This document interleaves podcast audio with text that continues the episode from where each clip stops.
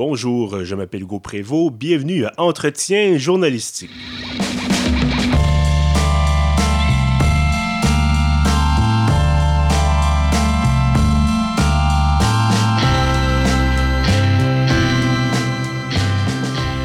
Bienvenue donc à ce 26e épisode de la série Entretien journalistique, des rencontres avec des personnalités marquantes du journalisme d'ici et d'ailleurs.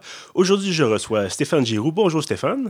Bonjour, bonjour. Alors Stéphane, vous êtes euh, journaliste à CTV, vous êtes également euh, président de la Fédération des journalistes professionnels du Québec. Euh, quand même deux mandats importants que vous cumulez en ce moment, évidemment, bon, président de la FPGQ, c'est évidemment pas un mandat à vie, en tout cas, du moins. Euh. non, le, le, mandat de président à la FPGQ, bon, ce sont des mandats de deux ans à la fois. Je suis sur mon deuxième mandat. Euh, c'est contrairement à des présidents d'autres organismes, je euh, je sais pas, moi, le, le, le Collège des médecins ou le, bâtonnier du barreau, des choses comme ça le président de la FPGQ, c'est vraiment un poste à 100% bénévole. On est trois à l'exécutif et euh, on a un conseil d'administration de 10 journalistes membres et nous sommes tous bénévoles. On a évidemment une permanence avec euh, trois employés, quatre employés en fait maintenant, mais c'est principalement du travail bénévole. Euh, on aura évidemment l'occasion de, revenir sur le, rôle de la FPGQ, les grands dossiers d'actualité à, à, la fédération. mais d'abord, en fait, j'avais envie de, parler un peu de vous. Euh, puis bon, d'habitude, moi, je, on parle un peu de, parcours et on commence avec le, début. Mais avec vous, on va prendre ça un peu à l'envers euh, parce que ça fait 25 ans, ça faisait 25 ans récemment que vous avez, euh, vous, avez ah, vous êtes entré à la station CFCF qui est devenue, bon, avec le temps, CTV News. 25 ans quand même, c'est pas rien. Euh, j'ai eu le temps de parcourir un peu votre biographie là, bon, en préparation de notre entretien aujourd'hui. Et c'est vraiment un parcours typique, je, sans vouloir évidemment vous, vieillir indûment, euh, mais j'ai envie de parler de peut-être d'un parcours traditionnel, dans le sens où, bon, vous avez commencé comme livreur de journaux, euh, vous avez été... J'avais 12 ans. 12 ans, voilà. Vous, avez été ensuite journaliste dans des, des journaux étudiants. Euh, oui, j'ai fait le, parcours traditionnel, même s'il n'y a plus grand-chose de traditionnel maintenant. Dans les années 80, quand j'ai commencé, euh, le journalisme euh, était à son apogée. les grands journaux faisaient encore beaucoup d'argent. Les réseaux de télévision imprimaient de l'argent tellement que ça allait bien. Et puis, je voyais vraiment dans le journalisme hein, une façon de répondre à ma personnalité qui est une personnalité curieuse. Mhm. Je suis curieux, je veux tout savoir. Et puis, évidemment, je consomme depuis le tout jeune âge une quantité assez incroyable de nouvelles tous les jours. Alors, c'était naturel. Je ne peux pas dire que ça fait plaisir à ma, famille. une famille qui est très... Euh, euh, je me cacherai pas, là, de la haute société euh, Outremont-Mont-Royal pour qui euh, journalisme équivalait à un job euh, qui paye pas, qui n'a pas de débouché sérieux, qui ne demande pas une grande éducation. Et puis, euh, c'était pas perçu comme quelque chose de très, très sérieux. Je l'ai fait pareil. Euh, alors, je me suis inscrit, mon Dieu, c'était à l'Université Concordia en 86. Dans ce temps-là, les programmes de journalisme était bien, bien défini. Il y avait Laval, il y avait un diplôme d'études de. Il y avait l'équivalent d'une maîtrise de l'Université de Montréal. Il y avait le gros programme de communication journalisme de l'UCAM qui était extrêmement contingenté à l'époque. Je ne sais pas si c'est là encore. Ah, il, y a dix ans, c'était tout aussi contingenté. Euh, on, m'avait dit en 86 qu'il en prenait un sur dix, un qui appliquait sur dix. Oui. euh, Concordia en prenait un sur quatre. Alors, euh, je suis rentré à Concordia. C'est un petit peu plus facile.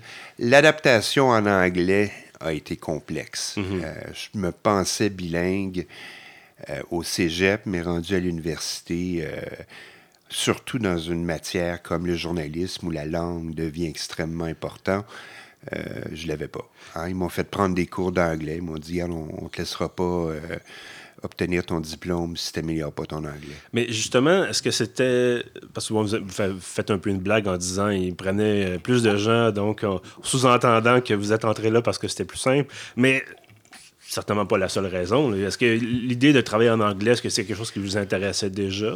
Ou vous dites, bon, ben, c'est une opportunité, on va, on va y aller comme ça, puis depuis ce temps-là, vous êtes un peu resté là-dedans? Oui, ça a toujours été une question d'opportunité. Moi, mon rêve, quand j'avais. Euh, hein, quand j'étais en début de carrière, c'est peut-être être à la presse, euh, hein, Radio-Canada, ou peut-être même correspondant. Euh, je me voyais au Globe and Mail aussi. Je n'avais mm-hmm. pas vraiment je me voyais pas restreint par la langue ou par le fait que non, je suis québécois, montréalais, je ne bouge pas. Non, je ne le voyais pas comme ça du tout, du tout. Pour moi, s'il avait fallu que j'apprenne le cerveau croate pour progresser, je l'aurais fait. Je veux dire, on, veut avancer dans notre carrière.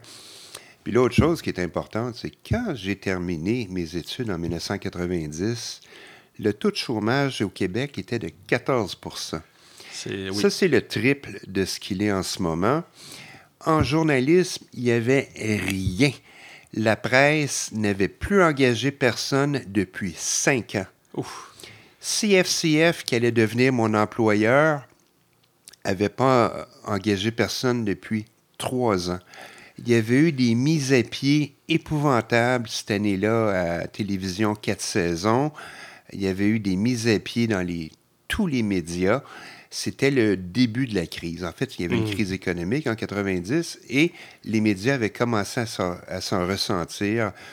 Alors, quand je suis débarqué sur le marché du travail, je ne pouvais pas être difficile. Je ne pouvais pas dire Ah non, moi, je veux vraiment juste être à l'écrit, juste être à la télé, juste à la radio. Non, moi, je suis sorti, j'ai dit Je vais prendre ce qui passe, mm-hmm. peu importe quelle langue. Est-ce que vous voyez des parallèles avec aujourd'hui, avec ce qui se passe depuis euh, justement 5-10 ans, avec la, nouvelle crise des médias? Euh, non, non, ça se compare même pas. C'était pire à l'époque. Non, non, non. En 90, on savait qu'on passait à travers une récession. Ah, d'accord.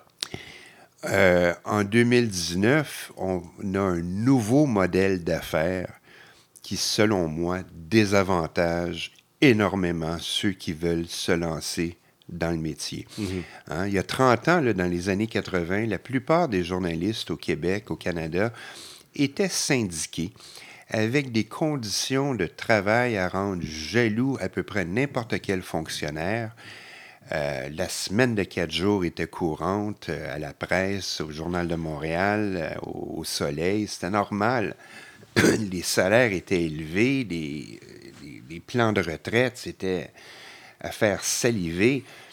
Puis maintenant, je regarde les jeunes qui sortent des écoles de journalisme, puis je me dis, où est-ce qu'ils vont travailler? Mm-hmm. Oui, il y a beaucoup plus de médias qu'il n'y en a jamais eu. On, a perdu les médias traditionnels. Les médias vont en ligne. D'accord. Mais les médias en ligne, ce n'est pas payant. Les revenus publicitaires ne sont pas là pour les soutenir les revenus, les médias traditionnels, c'est encore pire. La plupart des jeunes que je croise maintenant sont des surnuméraires, sont mhm. des gens sur appel, sont à la pige. Et puis, euh, c'est pas des gens qui vont faire des fortunes. C'est vraiment, ça devient vraiment là, une, mission, euh, une passion personnelle, parce que euh, l'accès à la classe moyenne de ces gens-là, est beaucoup plus limitée qu'elle a déjà été. Ça prend vraiment une profession de foi maintenant. Est-ce que vous pensez, bon, le, parcours que vous avez effectué, est-ce que vous pensez qu'aujourd'hui c'est encore possible de dire, bon, euh, depuis, depuis les tout débuts, on se lance là-dedans, puis éventuellement on, saute dans le vide et on finit par euh, retomber sur ses pieds euh, sains et saufs? Je pense qu'il y en a qui vont retomber sur leurs pieds, mais il y en a beaucoup là-dedans qui vont changer de carrière. Mm-hmm à court moyen terme. Je connais des, journalistes qui écrivent des textes fabuleux, fantastiques. J'ai une de mes amies qui écrit euh, régulièrement pour le New York Times, puis euh, GQ, des grands magazines américains. Et puis elle ne sait jamais si elle va être capable de payer son loyer à la fin du mois. Alors, euh, c'est pas des gens qui s'attendent à, à, tomber sur, sur leurs deux pieds, mm-hmm. à moins d'être extrêmement chanceux de bien jouer leur carte. Il y a encore du monde qui s'engage, là, je veux dire. il y a une pénurie d'emplois au, Canada, dans, dans l'hémisphère ouest. Et puis, c'est certain que euh, les médias traditionnels, Radio-Canada, l'occasion, sont obligés d'en engager une coupe de permanents. Euh, CTV, euh, là où je travaille, et oui, on a engagé une coupe de permanents récemment. la presse, peut-être un peu plus dur à cause des coupures qu'ils viennent de faire, mais à un moment donné, il va falloir qu'ils en engagent du monde. Mm-hmm. Mais où est-ce que ces gens-là vont être dans 10 ans? Je ne sais pas. Quand on rentrait à 25 ans au Journal de la Presse, on avait espoir de faire carrière et d'y prendre sa retraite un mhm. jour. Même chose à Radio-Canada, même chose à TVA, même chose au Journal de Montréal. Le Journal de Montréal a déjà été le, le quotidien canadien où les salaires étaient, et les conditions de travail étaient les meilleures. Depuis le lockout, c'est moins vrai. Mhm. Euh, alors, oui, on peut se trouver des emplois. Il y en a, mais sont beaucoup plus précaires et euh, l'idée là, maintenant d'une carrière qui s'étale sur des décennies, des décennies, c'est fini ça. Euh, parlant de, précarité, et là, on va jouer un peu au devin parce qu'on enregistre aujourd'hui le mardi 19 mars, mais l'épisode ne sera pas diffusé euh, aujourd'hui. Euh, c'est le jour de budget fédéral à Ottawa. D'ailleurs, vous quittez là, dans, quelques minutes pour prendre la route. Et là, Ottawa a parlé, bon, ça a pris peut-être un, un, changement de ministre, d'ailleurs, on pourra en discuter. Ottawa, gouvernement fédéral, qui annonce plusieurs centaines de millions de dollars pour venir en aide à la presse, justement, après des années de tergiversation en disant, la ministre Joly à l'époque, il disait on ne va pas financer un modèle d'affaires qui ne fonctionne pas. Euh, D'ailleurs, ça je un peu, euh, un peu cruel peut-être de la part de la ministre. Euh, mais bon, on prêche pour notre paroisse, bien ministre entendu. qui a déjà travaillé les médias. Voilà. Bref, donc, Ottawa qui est censé annoncer des, des, des, des mesures d'aide. Est-ce que c'est -ce c'est trop peu, trop tard? Est-ce que c'est enfin un soupir de soulagement? Est-ce que c'est peut-être un peu entre les deux? Si le gouvernement maintient euh, la promesse euh, qu'il a faite lors de la mise à jour économique, euh, soit d'investir 595 millions, si ça s'est maintenu, ça va aider les médias, surtout les médias écrits, qui, eux, ont énormément de difficultés à faire la transition entre euh, le, papier mhm. et le numérique. Euh, on, peut s'étendre longtemps sur la question des revenus publicitaires. Le fait est que euh, il y a 20 ans, un journal allait chercher une bonne partie de, son, de ses revenus par la publicité qui était vendue à des annonceurs locaux et nationaux. Ça marchait pour la télé, la radio et l'écrit. Avec l'arrivée de l'Internet, euh, les annonceurs ont préféré, puis on ne peut pas les blâmer, de se tourner vers les modèles en ligne, mais le modèle économique en ligne n'est pas le même que sur papier, mhm. que sur les, réseaux traditionnels. C'est beaucoup plus ciblé. Hein? On va chercher les gens sur les réseaux sociaux, des choses comme ça, plutôt que sur la page du journal. Deuxième problème, c'est qu'il y a eu une consolidation qui s'est faite au cours de la dernière décennie qui fait que 80% des revenus publicitaires passent par quatre entreprises qui n'ont absolument rien de canadien. On les appelle les GAFA. Google, Apple, Facebook et Amazon. Tout passe par eux autres. Alors, quand un publicitaire décide d'acheter de la pub, 80% des cas, il ne la mettra pas dans la presse, globalement, Journal de mhm. Montréal ou whatever. Il va la mettre sur ces quatre plateformes-là. C'est de l'argent qui sort du pays, qui ne revient pas et qui ne contribue en rien aux produits euh, développés par, euh, au Canada. Il y avait un rapport sénatorial il y a quelques mois qui disait justement on veut changer la façon, c'est un peu technique, bon, c'était une question de, de, remboursement d'impôts pour des publicités achetées en ligne. Je pense qu'à l'époque, quand ça a été créé, cette règle-là, dans les années 90, on disait il n'y a pas de. Il y a un remboursement complet des, des, des frais, des, des, impôts pour les gens qui mettent de la pub en ligne. Et là, donc, euh, aujourd'hui, c'est absolument aberrant. À l'époque, c'était pour encourager, évidemment, l'entrepreneuriat et l'innovation. Mais aujourd'hui, 20 ans plus tard, on serait bon, mon Dieu, tout cet argent-là, je pense qu'il disait il y a un million de dollars qui pourrait revenir, là, euh, tranquillement, pas vite, dans les, poches, peut-être, des, médias locaux. Euh, au sud de la frontière, Elizabeth Warren, candidate démocrate à l'investiture, veut carrément casser les, les, grands, les géants de la techno. Bon, là, je m'adresse évidemment peut-être un peu plus au, président de la FPGQ qu'au journaliste, même si les deux vont, vont assez ensemble. Euh, on fait quoi? Parce que là, on dit, bon, on en parle, puis c'est certainement pas le premier épisode où on parle de la crise des médias. Je pense qu'on a abordé la, question dans pratiquement tous les épisodes. Euh, tous mes invités me disent à peu près la même chose. Et là, à défaut de, de, de, de prendre le pouvoir puis de dire on change les choses. Euh, le, le, message, parce que là, on dit Ottawa donnerait de l'argent, Mhm. Mais cet argent-là, on peut pas. Un, c'est pas sûr que ça va être permanent parce que les gouvernements changent. Non, c'est selon les. Euh, selon le parti au pouvoir aussi. On, parle de maximum 5 ans, 600 euh, millions euh, allongés sur 5 ans. c'est certain que c'est un band-aid. Mhm. Ce n'est pas une solution permanente. Il y a deux choses qui doivent être faites, selon moi. C'est revoir complètement euh, la distribution euh, qui auparavant venait, euh, je vais vous donner un exemple, les câbles distributeurs. Mhm. les jeunes ont tous abandonné le câble et dans bien des cas la télévision. et traditionnellement, les revenus des câbles distributeurs, bon, ils devaient verser une petite portion Hein, à la programmation locale et au fond des médias. Mhm. Et avec le fond des médias, on parvenait à faire des films, des séries, des choses comme ça, des, séries télévisées. Et euh, la publicité, évidemment, restait au Canada, donc on pouvait en vendre au Canada. Tout, tout baignait dans l'huile. Là, ça marche plus de même. Les câbleaux sont plus là. Alors, il n'y a plus d'argent qui est versé dans le fond des, euh, dans le fond des médias. Euh, il n'y a plus de revenus publicitaires qui sont générés et dépensés au Canada. Alors, qu'est-ce que toutes ces sources-là ont en commun? C'est que tout passe par l'Internet. Mm-hmm. Tout passe par... Avant, on avait un câble hein, qui distribuait les émissions et les contenus de nouvelles, whatever. Maintenant, les émissions, euh, Netflix, tout ça, le contenu des nouvelles arrive par un fil de fibre optique qu'on appelle l'Internet, ou un T1, whatever, si mhm. vous utilisez.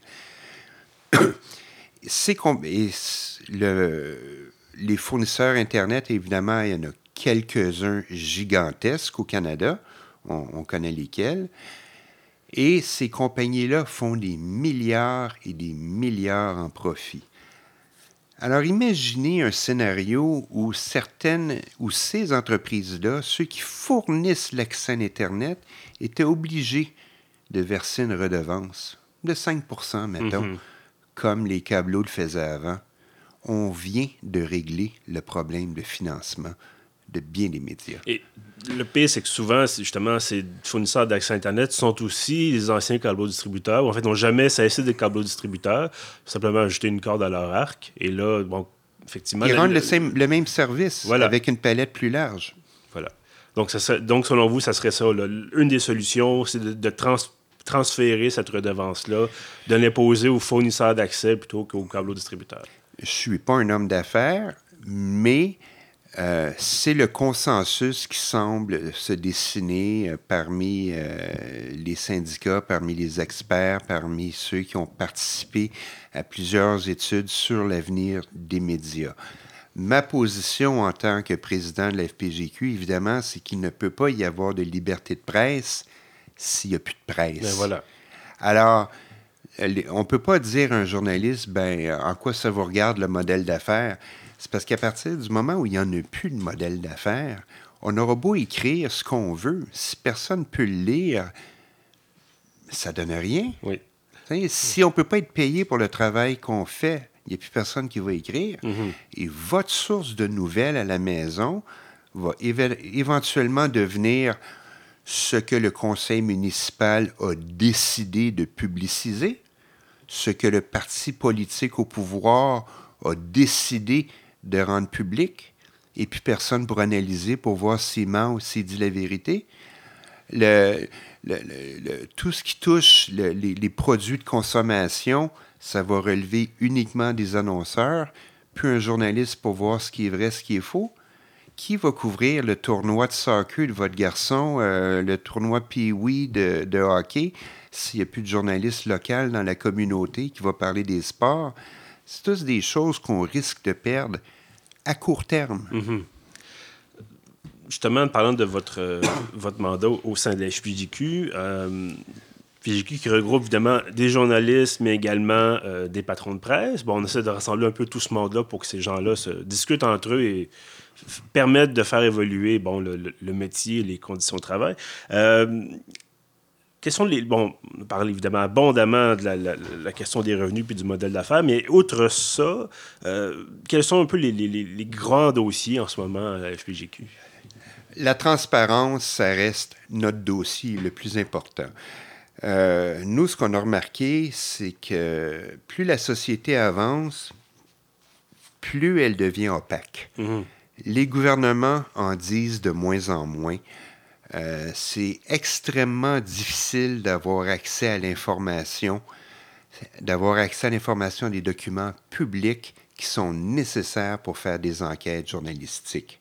Marie-Maude Denis, là, quand elle a mis à terre euh, avec Kathleen Lévesque, qui plus André Noël de la presse, tout ça, puis ils ont, réussi à mettre à terre euh, toute la corruption qui gangrenait euh, l'industrie de la corruption et des élus autour de ça.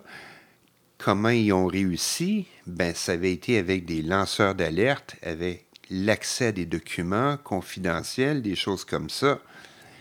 Alors, on se bat pour ça. Mm-hmm. On se bat pour être capable de protéger les lanceurs d'alerte. On se bat pour être capable de protéger l'accès à l'information. Puis, puis ça va même plus loin que ça.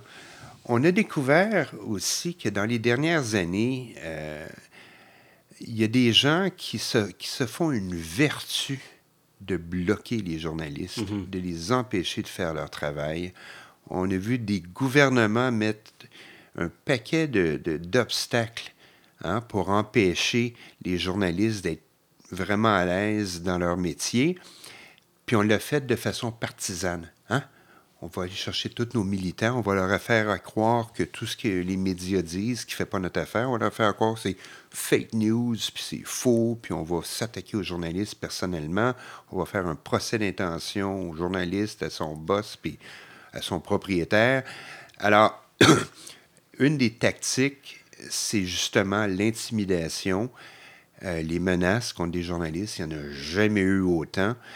Alors, on doit évidemment euh, se battre contre ça, se mhm. défendre, protéger nos membres. On a remarqué aussi, évidemment, que le nombre de relationnistes, de gens qui porte-parole, qu'on les appelle, euh, il y a 25-30 ans, c'était des gens qui étaient là pour donner un coup de main aux journalistes mhm. quand on voulait parler à un directeur d'entreprise, un ministre, tout ça. C'est rare que les gens nous parlent directement. On passe par mon, mon relationniste. Bon, ça a toujours été un mal nécessaire. Sauf que là, il y a tellement de relationnistes au Québec. Il y en a quatre. Pour chaque journaliste, il y a quatre relationnistes. Mhm. Ces gens-là pensent sérieusement avoir pris le contrôle des médias.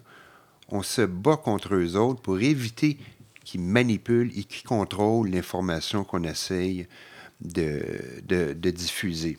Il y a des mauvaises langues qui vont dire non, non, non, c'est vous autres les journalistes qui manipulez puis contrôler l'information, puis qui filer des fausses affaires. Oui, il y a du monde qui pense de même, mais des parano, il y en a partout. Je ne peux pas me battre contre eux autres. Ce que je peux me battre, c'est pour la qualité de l'information et la nécessité pour un journaliste de faire son travail, même si des fois les résultats peuvent décevoir des gens qui ont des croyances profondes, des convictions profondes. Des fois, ça forcer des gens à dire Ouais, on sait bien que vous croyez en tel et tel politicien, mais nos enquêtes nous permettent de montrer qu'il est corrompu à l'os.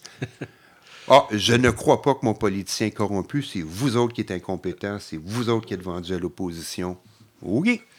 Bon, on a Andrew, euh, pas Andrew mon Dieu, lapsus, pardon, Jason Kenney voilà en Alberta qui, là, est depuis quelques jours dans un, scandale par rapport à un, candidat kamikaze, euh, bon, décrit comme candidat kamikaze qui aurait été recruté pour essayer de, de couler. Euh, c'est une belle enquête journalistique. Belle enquête journalistique, justement. Donc, essayer de torpiller un, un, opposant, puis éventuellement de, de, se retirer de la course à la chefferie puis de dire j'appuie Jason Kenney. Et là, le Parti uni de l'Alberta, le conservateur uni de l'Alberta, qui dit euh, Ah, c'est nous seulement qui avons les faits. Euh, les, faits sont importants, c'est nous qui avons la vérité. En gros, c'est ce qu'ils disent dans leur message. Euh, n'écoutez pas bon, les, journalistes. ces combats-là, évidemment, des combats essentiels, mais est-ce que c'est des. On parlait, de, on parlait de la jeune génération tout à l'heure, puis même moi, je ne me, me, compte plus là-dedans, parce que à mon âge avancé, moi aussi.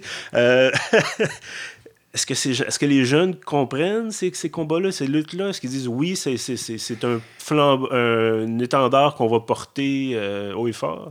Euh, je dirais pas une majorité de jeunes. Beaucoup de jeunes. Moi, quand je vois des militants, des jeunes convaincus qui marchent dans la rue contre les changements climatiques, des choses comme ça, je dis bon, il y a des gens assez intéressés pour lire, comprendre et vouloir débattre dans la société. Là où je trouve ça un peu plus difficile, c'est qu'on on trouve beaucoup plus de gens maintenant qui n'ont aucune idée de ce qui se passe dans la société parce mhm. qu'ils ont décroché des médias. Ils ne savent plus faire la différence entre ce qui est vrai et ce qui est faux. Je vais raconter une anecdote. Euh, l'automne dernier, j'assistais au début du procès de Adèle Sorella. Euh, ça, c'est une dame qui avait tué ses deux enfants. Euh, elle a été trouvée coupable récemment.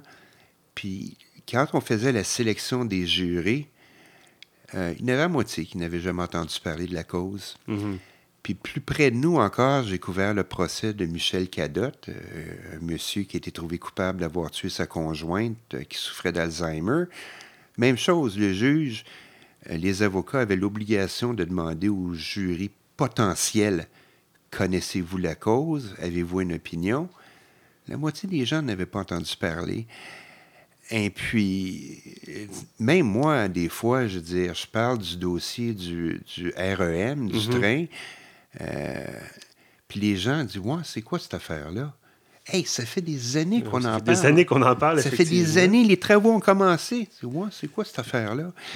Euh, les, les, taxes augmentent, les gens, euh, les gens viennent voir dans mon bloc, ils me disent hey, c'est épouvantable, ça, l'impôt les taxes municipales viennent d'augmenter, ça veut tout ça? Euh, oui, on a parlé en long et en large dans le bulletin quand le budget a été annoncé, que dans chaque arrondissement, les, les taxes augmentaient. Alors, les gens ont arrêté de s'informer. Mhm. Pas tout le monde, mais beaucoup. Alors, c'est malheureux, mais les gens se plaignent qu'ils sont mal informés, ils disent c'est la faute des journalistes. Ben, on, faut faire quand même l'effort de s'informer. Il faut quand même faire l'effort de s'informer.